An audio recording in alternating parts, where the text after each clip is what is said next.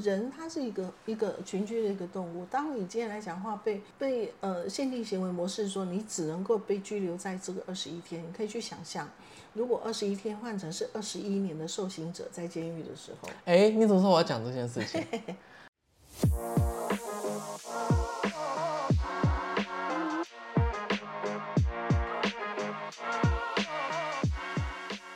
欢迎来到跨世代三哥六婆的七嘴八舌频道，来听听 Peggy 及 Jason 的乱枪打鸟鸟。然后我们今天来谈谈疫情前后对于各个层面的影响。你觉得疫情对你来说影响是什么？哎、我们先谈一个个人的，你染疫过没？当然有啊，当然有，打几剂染疫？我那时候是三剂，打三剂染疫。对哦，OK，好，我也染疫过，我是打两剂染疫。OK，嗯，哎，我是两季的时候来，因为三剂。所以基本上来讲的话呢，嗯，疫情这件事情的话呢，其实我们可以有很多角度来谈疫情。如果是从民主主义的角度来讲的话，我们同仇敌忾，我 就是往那个货源里面的话去做去做干掉。找到货源，OK，哎、其实所以你认同货源是谁？呃，好像没这个议题啦。不行不行，我们要说真话，你说是货源是谁？嗯，货源是一群不说真话的人。OK OK，我我真的宁宁可这样子定义。第一个，嗯，所有的病毒它都是变种、变种再变种，就像人它在进化一样，它会变成是聪明的。而人某种程度在一个整体在弱化的这种状况底下，然后它被侵入了。然后它被这种像 ChatGPT 一样这么变种的聪明，它会学着是适应你身体小宇宙里面的所有所有的细胞，然后跟它结合，甚至没有被打败，然后变成变成是一种传传染力极高的一个一个病症。我觉得这本来就是好像是宇宙进运行当中一个很自然的法则。哎，对啊，没错，对吧？所以我觉得真正有问题的是那些不讲不讲清楚明白的那一群人，而他们的心理底层逻辑究竟是为什么不讲清楚、不讲明白，让所有的科学家能够为全人类去努力，然后去找出一剂那个那个可以抗疫的良药？为什么不？我觉得那个就是来自于自私 OK，好，所以你认为疫情把大家自私的一面都抖了出来？是的，我觉得从疫情这一块来讲的话，其实我们看到有很多人性底层的真正的那一面哦。那呃，丑陋也好，善良也好，那总之人间嘛，大爱小爱，大恶小恶总是存在的。我们只是说大家都是经历者，那你是不是制造纷争者？自己去 review 吧。OK，哇，真的是很大层面的哦，你都讲那么大的，我们是要讲小的，讲到你先，那那我下一个问好了，这是你观察到社会疫情对于社会的影响。呃，防你防我，呃就是人现在变成开始启动的人的自我防卫的机制很重要谁都不相信。好，就算自家人来讲的话，你只要开始戴上口罩，我就开始不相信你，你离我远一点。就算你是我亲儿子又怎么样？OK，所以你认为疫情除了刚刚讲的这个之外，还呃削弱了大家互相之间，尤其是人跟人交流之间的信心。是的，那这种社会行为而言的话，我讲不出任何的一个很官方、很术语的东西的话去形容它，但是很重要的一点，它就是一个很基本的人性表现。OK，所以从我的角度去反观过去这几年，人会产生的一些行为现象，还有人会讲的语言零零总总，我都不以为意，因为本来人就是这样，只是说你会把它显露的很清楚，把话讲的很清楚，很伤人，还是说？嗯，语带暧昧的去委婉拒绝，但是私底下层面就是我怕你，你不要来传染给我，嗯，我不要变成受害者。OK，所以究竟你是加害者还是受害者，也是自我去 review 吧。OK，好，哎，那如果从我的角度啊，我看到的是一样从社会面哦，哎，一样，我跟你看的是反过来，反而是可以看出有另外一群人对于这抗疫防疫这件事情的团结也看看出来，可可以吧？你看的都是善良面哦。啊，我就人性本善啊，怎么样？行行，好，好，善良面，你看到什么善良面？说这些抗疫的故事，你看有多少是大家齐心？就像每次遇到这种这种天灾的时候，大家都会团结起来，一致对抗疫情嘛。当然，哎呀，中间有很多波波折折不说了，对，那这是一个点。另外一个，我觉得对社会的影响哦是什么呢？嗯。我觉得是改变了很多人，在，都被你讲完了啊。防你防我都讲了吗？我现在还有，我我讲讲就是社会，但是讲讲偏这个职场的部分好了。我觉得，这因为一个疫情啊，造成整个经济的整个变化，那个整个产业的，大家对不产业的想法已经完全不一样了。嗯，你怎么觉得？那我要怎么整理这些东西啊？好 好烦哦。等一下，先停一下，对，我暂我暂停一下。然后我刚刚想要讲的东西了。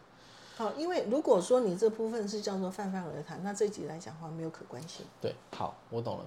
好，我我刚刚讲的东西是，哎，我我觉得哦，刚刚你说的这些防你防我这件事情之外啊，对于社会的主要影响是。它让所有事情都加速了，例如说数位转型加速，例如说呃这些不要说数位转型了，各种转型变化转折的角度都加速了。每个人原本预想要做的事情，都从原本啊反正世界和平嘛，什么事情大家慢慢做，但是出出了一个大家都没有想到的疫情之后，大家都觉得说，哎这件事情不做不行，任何的转变，任何的。改造，这个马上起身行动，绝对比等在那没有机会走。其实简单的说啦，其实慢变快，时间变空间。好，所以我们在一个地球，我们记得大前研一曾经是讲过，哎，是他写的书吗？是地球是平的。嗯，从那个时候我们在认识地球是平的，我就把自己设定为我是地球村的村民。那个是那一刻开始，到今天来讲的话，我认知。就是真的叫做地球是平的，因为在网络空间里面，什么事情都可以做。OK，而且在这个我们不要讲光速那么快，但是所所达到的一个速度而言的话，我们已经有个醒思叫做，不是任何事情都非得人跟人的接触才有办法做，这样子的一个行为模式也完全被颠覆。OK，理解理解，对吧？所以从期望值到你的感受值，到你真正所接受变成你的结果来而言，我觉得这个已经变成是有另外一个一种一种期期望的一个模式。啊，我们人跟人来讲，我想先补充，你刚刚讲完这些啊，其实非常体现，因为疫情的出现跟传播，其实非常体现地球村这件事情所造成的效果。因为同样类似的疫情就是二零零三年的 SARS 嘛，那时候就没有拓展的这么恐怖。嗯，但是你看过了十几年，哎，整个地球村的概念又更更浓缩，因为大家效率都提升了。你你要感谢老天爷哦！二零零三年 SARS 来讲的话，只是因为它那个的病毒它是笨蛋，那只病毒是笨蛋，而我们现在所面对的病毒，它已经读读到硕士硕士班了。我要我要演化我要用演化论来讲这件事情啦，就是 SARS 的病毒是什么啊？你感染的人就很容易死啊，死了病毒就锁在那了。可是，在现在的 COVID-19 的病毒都是冠状病毒，它它的演化就像你看到，它很弱，让大家都不舒服，但它没有死，没有让人死，所以所有人都会染疫。但是大家面对未知的时候，就是疫情刚出来的时候，大家面对这些未知的时候，大家都很谨慎面。面对这些，这就很恐慌，造成世界恐慌。那也因为影响到了经济，所以使得所有东西的转变都加速了，体现了你刚刚说那个地球村的概念。原本就已经是这个地球村在让所有事情都效率起来，可是因为疫情，大家发现这件事情要更快达成。是，是没有错，没有错。所以，所以现在目前，如果我们要谈这个议题而言，说实在的，其实应该已经不叫做疫情疫后了，而是我们现在目前在身处已经经历过这三年的大灾难之后，我们现在如何自处？OK，嗯，而你现在目前的话，已经衔接着我们疫情之后，整个把时间变空间之后的呃，整个叫做数据转型。嗯哼，好，数据转型事实上也是衔接着这个这个呃这个疫情之后的所有呃各位受众他希望所能够得到的一个改变。嗯，因为他要的是速度，他要的是一个看得见的、看得见的呃整体系统上面可管理、有可行性、有可观性的一个改变。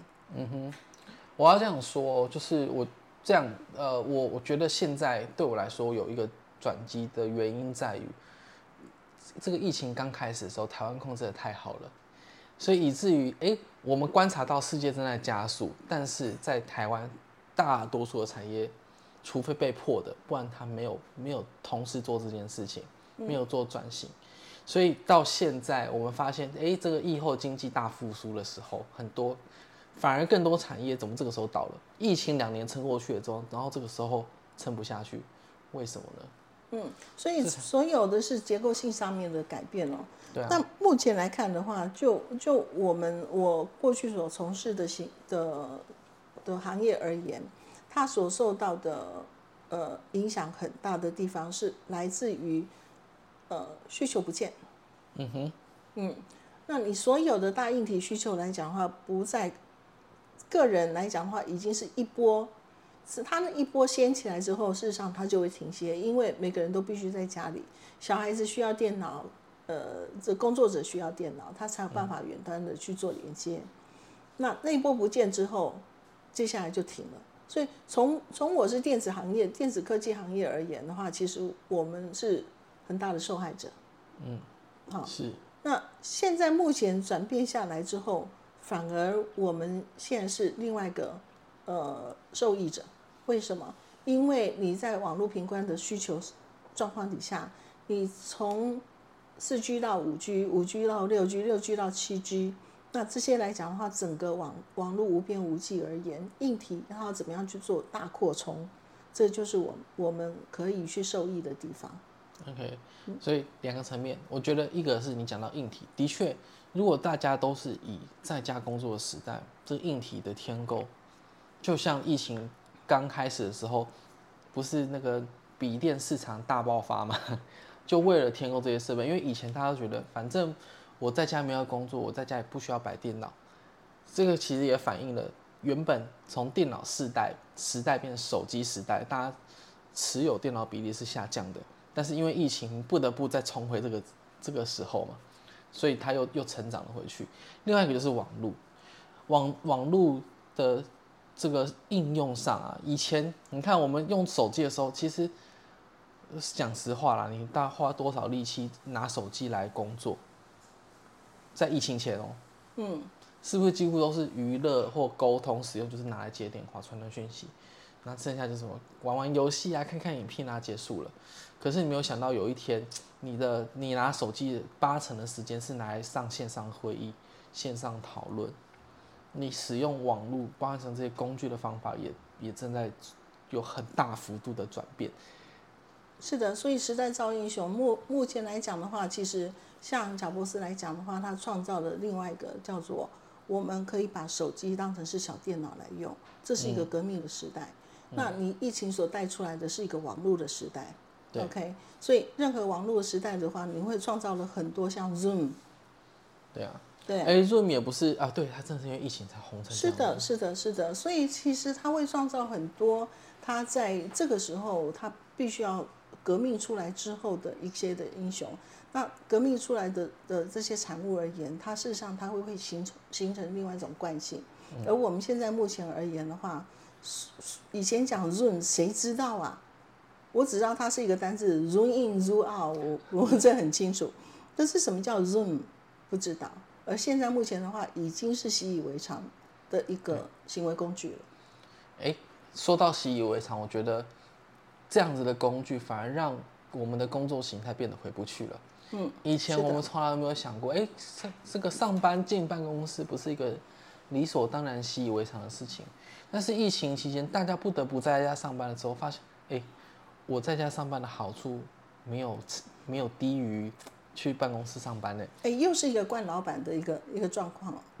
当老板已经得知是说，我今天可以不让员工上班，然后我可以省下每一天开了办公室的水跟电的费用之后，事实上他可以用这样子的部分的话去设限每一个员工他从家里工作的 KPI，嗯，OK，然后去省得他相对来讲的话，必须要每天开灯点灯之后的的营业费用。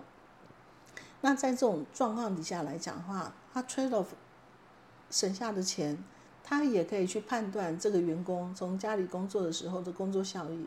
如果工作效益不好，冠老板他就会有另外一个说辞去告诉你，你必须被平替掉，或者是你必须被替代掉。所以这一波来讲的话，事实上是衍生出来另外一个员工危机。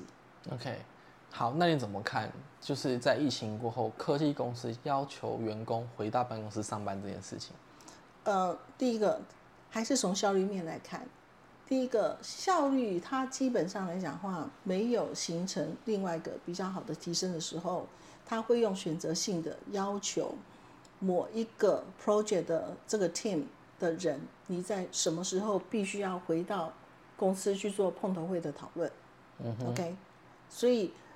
呃，在这个状况底下，为了防止社会舆论，为了防止员工心理安全的问题，所以他会把很多周遭的防疫的工作加强，所以他只要花小小的钱，事实上就可以把这件事情做得很好，而且他可以再用公关的手段手法告诉别人，我今天来讲的话呢，工作我们一样照常，我们成长一样做成长的策略，然后呢，对于员工上面的安全，我做了什么样的配套措施，也做了公司 ESG 上面的一个有特别的的一个一个文宣。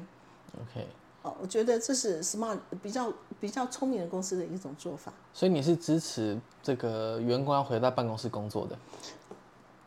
我觉得 depends，因为因为这个还是有有一些，嗯，这么来谈的、哈，有一些工作来讲的话，的确是在家里就可以工作。嗯哼，比如说我今天来讲的话，他是呃写写呃他是采购，啊，我本身是采出身的，他是采购，他在采购采购一般来讲的话是什么？是电话跟电脑跟你的上系统。很多的 paper 作业来讲的话呢，它可以集结运用在某一个某一天某一点集中去送件，这样子就可以了。对，所以某种程度来讲的话，它在整个时间管理而言的话，它可以有效的去把它变成有一个归纳性，归结完我在这个时候是做某些事情，然后让所有的事情的顺畅度而言，衔接，比如说财务部要接受我们的送件的时候，它可以也去规范什么时候他接受我们的送件，然后后面的话就可以去做运作。整个来讲的话，它是一个 SOP 整个的大跟动。嗯哼，好事。OK 啊，那在这种状况底下，事实上，采购在家里所做的事情来讲的话，会不会影响任何的一个绩效？有可能，因为在某一种需求 outsourcing 谈判，或者是我要求你这个这个呃这个货什么时候要到，而到不了的这个部分的的事情来讲，是不是会因为员工在家里工作就达不到那个成效？我觉得不尽然，因为都是电话催促。OK，好，那但是如果说他是所谓的行政工作，行政工作他必须在整个办公室的所有的区块里面的话去做应该有的的一个呃的工作而言，那他可能就必须要在场，所以有些工作他是必须要在现场。嗯哼，所以对于老板而言，他会有心里就开始画出九宫格了。哪些来讲的话呢？他可以允许他去做工作上面的一个一个调配呀、呃，在工在家里也可以带小孩什么的。所以 ESG 我认为啦，这是 ESG 里面的话有一个很大的一个议题，是可以把这写进去的。那也相对而言，也是变成是公司在照顾员工的时候的另外一个行为模式上面的一个 tolerance。OK，所以你基本上支持的其实是混合办公，混合办公。因为你认同在办公室是有效率的，但是你可以给员工弹性，有需要在家工作的时候可以在家工作，让他大家都维持有生产力。好，但是但是但是来 来说完，我还是要，我还是要跟你讲，过去我的刚开始的时候，大家都在家里办公的时候的一个状况。嗯，开会了，两点开会，好，全部上线。上线之后来讲的话，就时而听到说娃娃哭叫声，嗯，或者是这个这个后面阿妈在打小孩的声音，或者是在吼叫孙子说、啊，叫你假崩，你歪假崩，啊，叫你读册歪读册，然后类似像这种事情。那另外一种的话，就是说，嗯，家里的环境来讲的话，不见得真的叫做适合，有适合办公，的确，有个隔绝性。我我认同对这件事情是你如果要适适应居家办公，其实你不能在你的房间，你是独要独立，等于是你要在你家做出你的个所以人办公室。他必须要自己特别去设置哈。那我所听到状况就是，老公在那边开会，老婆在那边开会，啊然后我们就听到老公在那边吼另外一个人哈。我是说这个部分的话，互相干扰的一个情形，这是这是存在的。哦，所以他还是会有一些干扰工作上面的一个状况。对，所以其实实际上是我们给你弹性，但是也把原本办公室的配置的这些成本转嫁到了这个员工身上了。我还是要强调一点，就是很多事情它的所有的配套的措施，重点是在人的行为上面。人的行为模式，你重点是要自己去 grounding。我在这件事情上面如何去学会当责跟负责。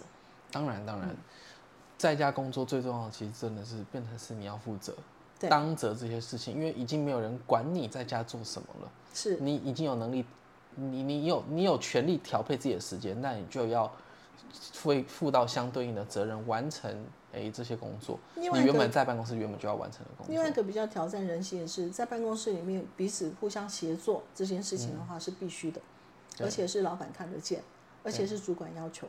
可是当你在家工作的时候，这个部分被隔绝，因为距离的关系，很多事情的话，它可以形同叫做正常，你可以不协同合作，嗯，完了，那很多事情来讲的话，它就会灰色地带就会产生很多，OK，这也是回到又是一个大管理的问题。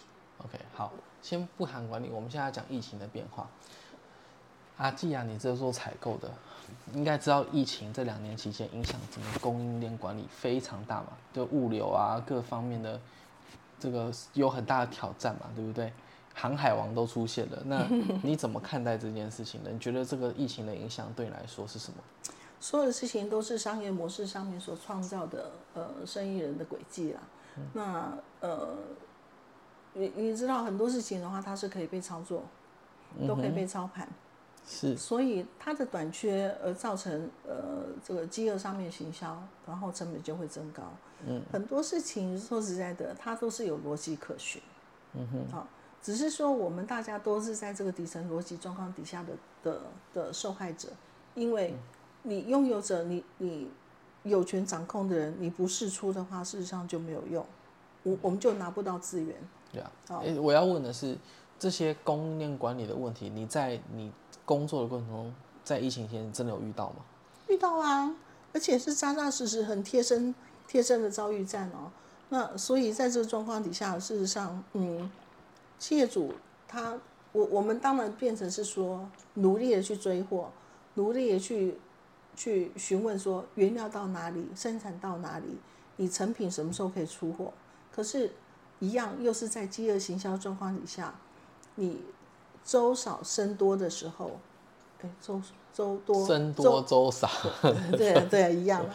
所以那个时候就是没有办法去各取一瓢饮的时候，那我们怎么样去透过我们的一些的手段手法，好，所以心法跟技巧在这个时候来讲的话呢，心法已经不重要，反而就技巧重要。那技巧是是指说你跟他中间怎么样的一个方式去拿到你所要的货，请他出货给你。可是这些也都不重要，最重要是什么？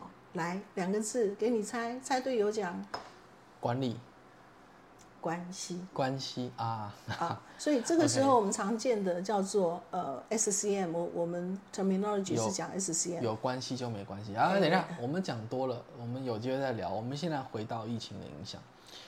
那你觉得像这样供应链管理，虽然你已经离开现在业界了，那这样子的供应链管理的变化，你觉得现在在疫情过后的状况下，有可能恢复到疫情前的情况吗？还是永久性的改变了？嗯，它不会有永久性的改变。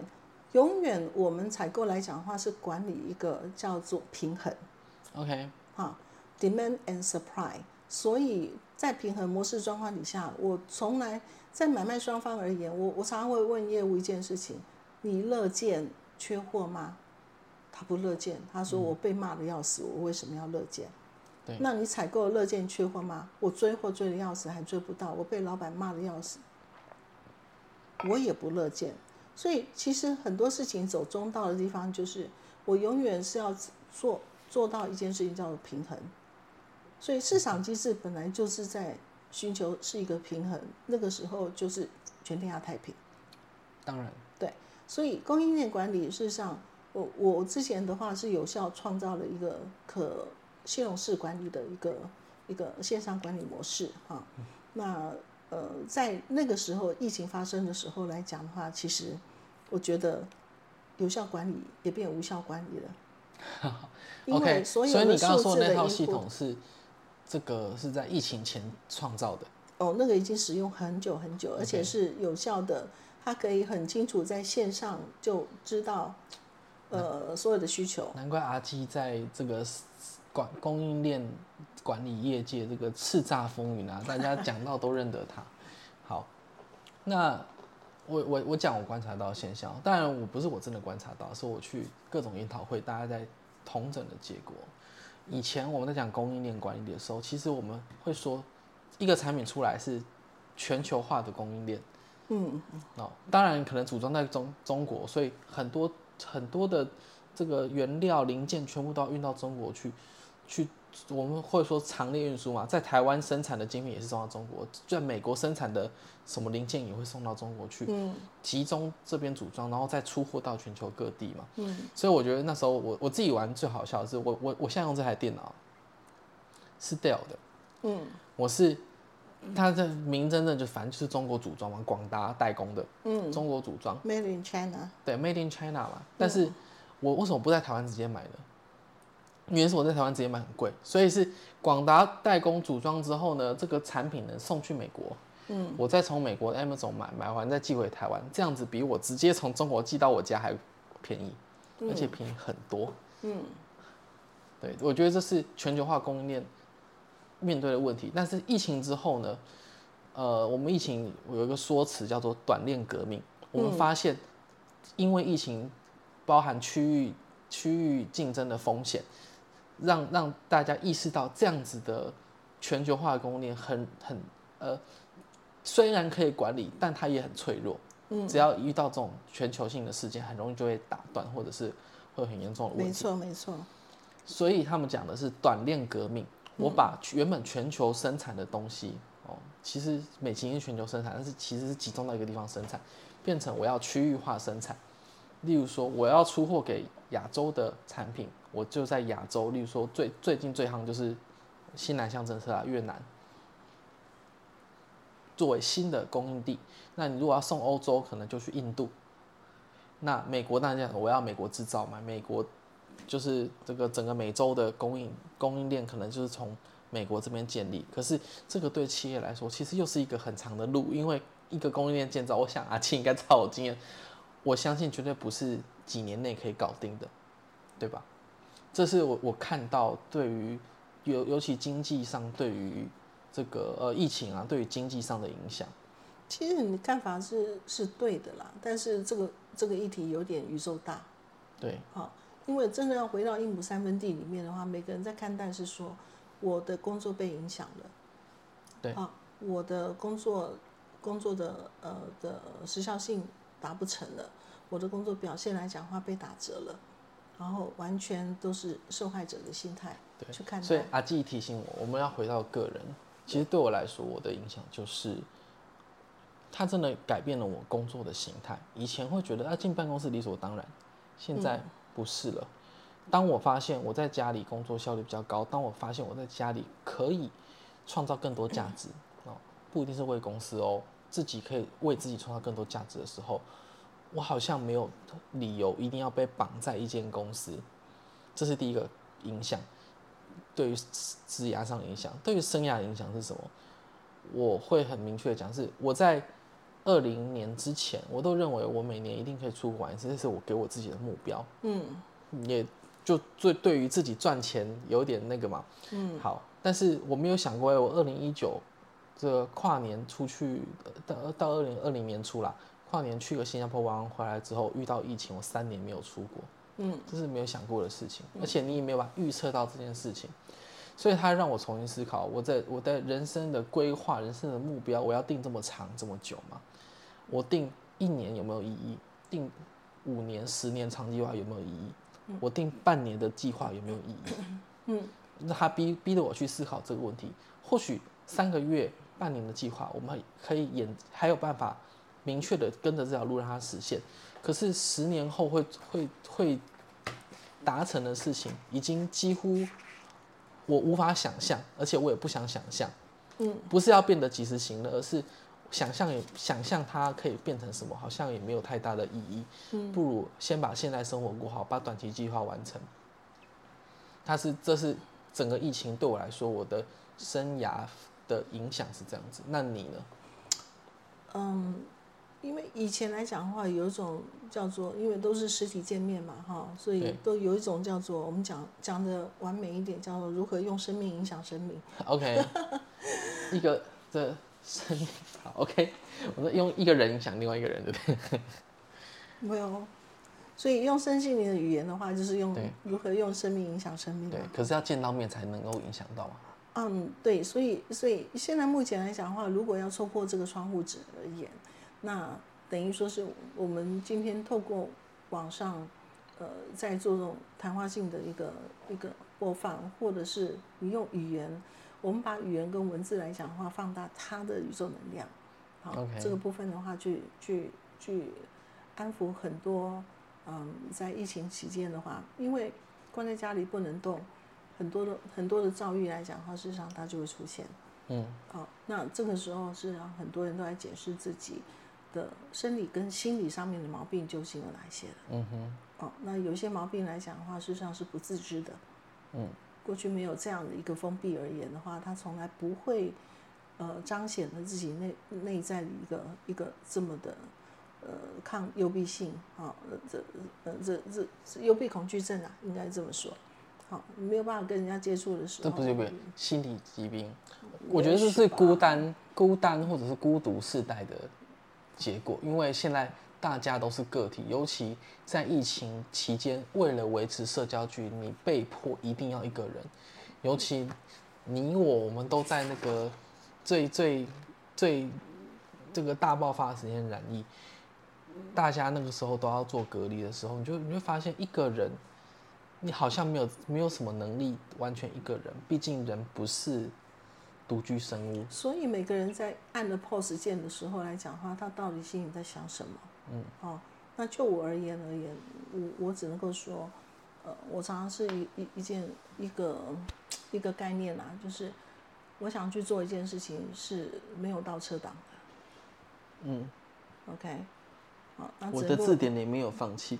对，就是类似像这样的一个概念啊，去去当自己人生的执行者。嗯，所以当你要踩着油门往前冲的时候，我怎么样能够在？因为真的会失败，嗯啊，尤其现在目前我离开职场了，然后现在目前，呃，三三个角度在发展自己后面的第二第二事业人生的时候，呃，难免很多的磕磕碰碰、停停顿顿。那如何在失败的时候要面对自己？如何找回初心啊？这个其实是在现在目前这个疫情社会之后，嗯，当你开始在发展不一样的社会行为、社会心态，还有你从事的一个职业，会有很多的挑战。因为现在需求跟供应来讲话还是不平衡。OK，好，我要问一个关键的问题：你现在面对这些问题啊，你觉得是受到疫情的影响吗？还是其实即使没有疫情？到你的人生这个阶段，你会遇到伟大的宇宙妈妈，世上安排了这场游戏让我们玩。啊，每个人都是里面的主人，而你现在玩出了什么样的一个一个状态，你会用什么样的模式继续生活下去？我觉得那是你自己要去检视了。OK，所以你不认为是疫情的关系，是我不认为，因为疫情它是一个叫做嗯，可能刚开始是偶然，可是在它重复性状况底下，它就是一个必然的。嗯，哦，必然它只是一个潮起潮落，所以事情总有结束的一天。可是当你现在结束了、开放了，还是有人继续染疫啊。可是有人再去放大说，我染疫之后，不啦不啦不啦，怎么怎么了嘛？没有了，因为每个人把它视为感冒而已。啊，所以有没有清冠有重要吗？不重要了。OK，有没有申报重要吗？不重要了。所以，所以每个人来讲的话，事实上他已经被这样子的的一个所有的状态被塑形，然后形成另外一个适应社会社会的行为模式。OK，但我我认同一件事情哦，我们都有被隔离过嘛，有啊，但我我那时候觉得隔离对我来说最大好处是，它真的给你一个时间，安静的思考，你的人生的意义到底是什么？因为那个时间真的只有你自己。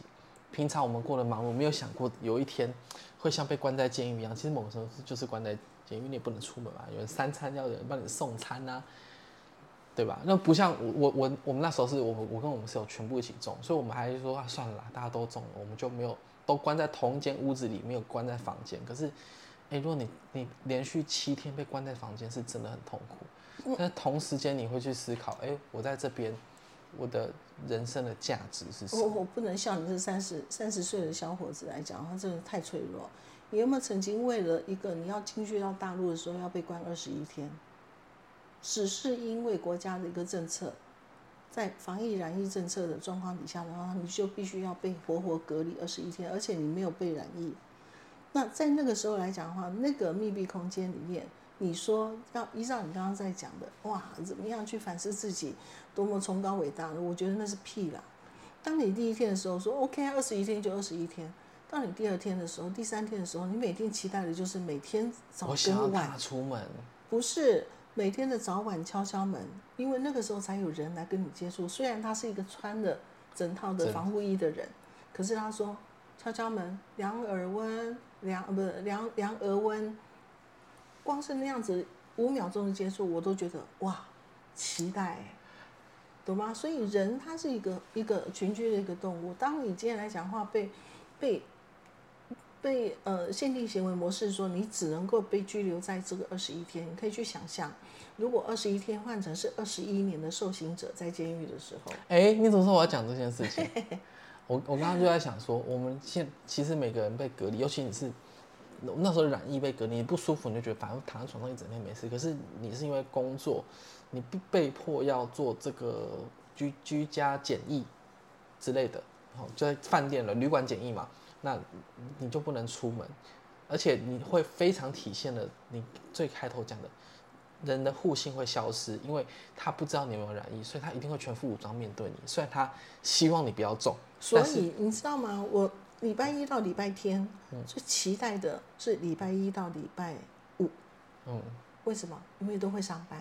对都会开会，都必须线上会议，然后都可以有理由打电话催说你这个东西为什么那个没做，为什么这个东西不能？到了礼拜六的时候，礼拜天摸狼啊，摸狼，你不上班，我真的要找谁？找鬼呀、那个时候还真的是，哦，而且能量能能量低下到某种程度，真的是，因为你要知道，在那个时候的限制是连连阳台的的铝门窗都不可以打开，因为那是被被警戒的。嗯，OK，他会怕你逃离，所以他那个东西都有都有连线警戒，所以你是都但至少晒得到一太阳吧。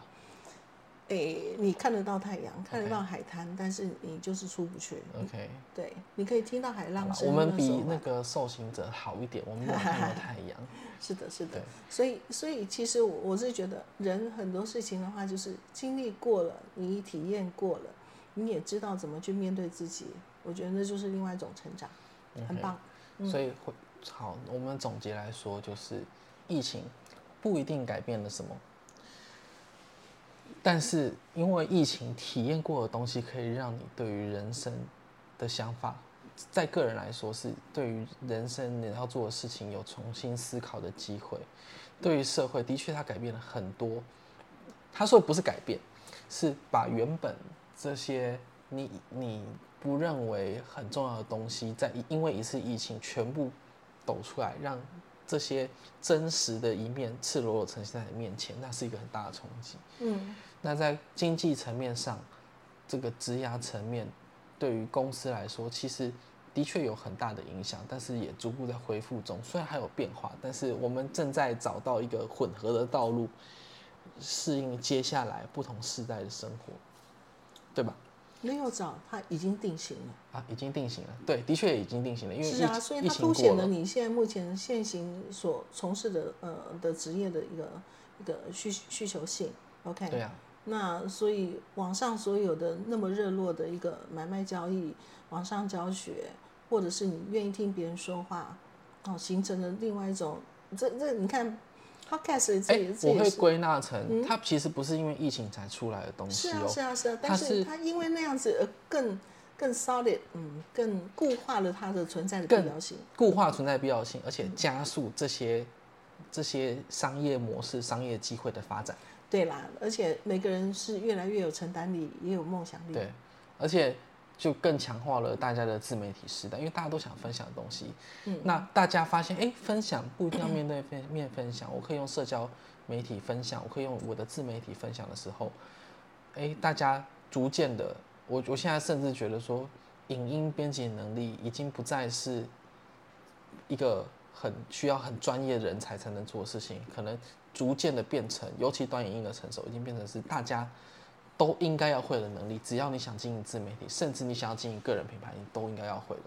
是的，要有个人品牌来讲的话，其实最终而言，每个人都希望形成有第一个影响力，第二个有渲染力，第三个我就是要被我觉得。这，我觉得这就是对疫情给我们的反思啊，就是我们的个人影响力，你在关在那边才发现，哎、除了工作之外，你没有影响力嘛？我你们周末不会这么无聊。因为那是对压力一种反馈哦。对啊，哦，因为就是破茧而出的那个过程，然后我们已经已经被茧包了三年了，所以现在才破茧而出。